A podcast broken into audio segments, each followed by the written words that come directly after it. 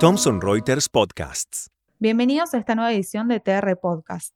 Mi nombre es Florencia Candia y en esta oportunidad contamos con la colaboración de Pablo Warren, quien es licenciado en Economía por la Universidad de Buenos Aires, investigador en el Citra CONICET, donde se especializa en temas relacionados a la restricción externa, economista del Observatorio de Coyuntura Económica y Políticas Públicas y magíster en Desarrollo Económico.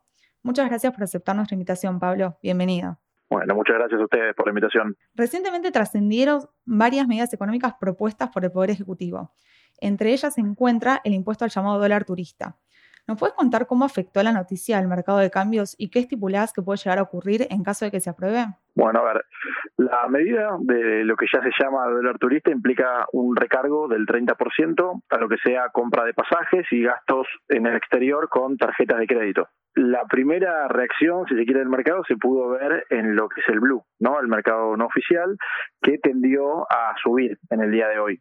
Eh, lo cual tiene sentido, ¿no? Digamos, si, la perspectiva es que los turistas para gastar en el exterior tengan que exceder un dólar más caro, un 30% más caro, es razonable que hoy se hayan ido a abastecer al mercado no oficial eh, de dólares que todavía están un poco más baratas que esa brecha del 30%.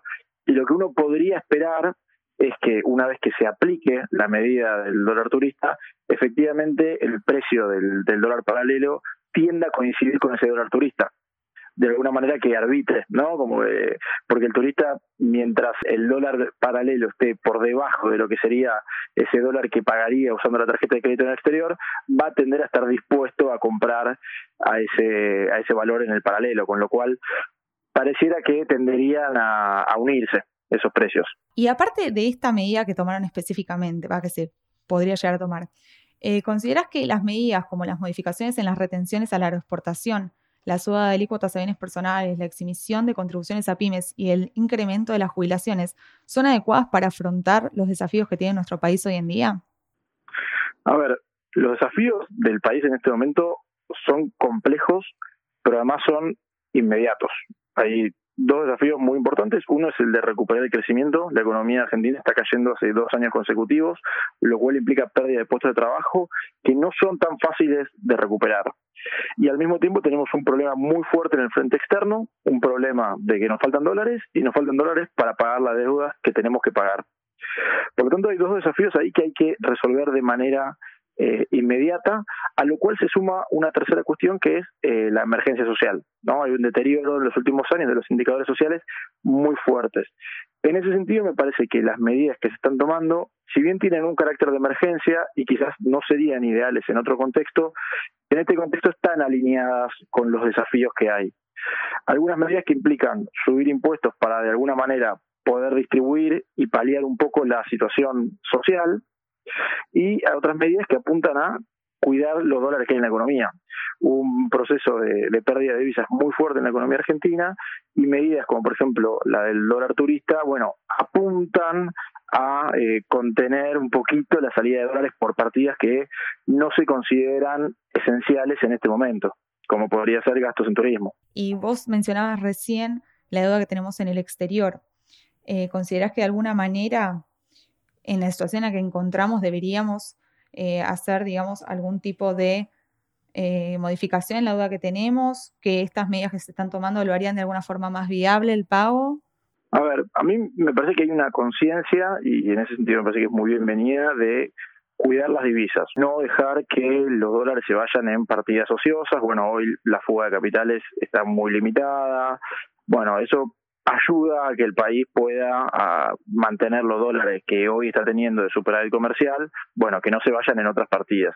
De todos modos, yo creo que la renegociación de la deuda es algo ineludible, son muy fuertes los compromisos de deuda que tenemos el año que viene, en particular en, alrededor del mes de marzo por lo cual la renegociación parece ser bastante eh, urgente y bueno, veremos si, si estas medidas ayudan a esa renegociación en el sentido de mostrar una perspectiva de pago un poco más sustentable o no, pero la verdad que no parece que sea eludible la, la renegociación de la deuda. Bueno, y me parece que eso el gobierno lo tiene claro y también es de las primeras cosas que piensa encarar. Exactamente, esperemos que podamos salir adelante en ese sentido.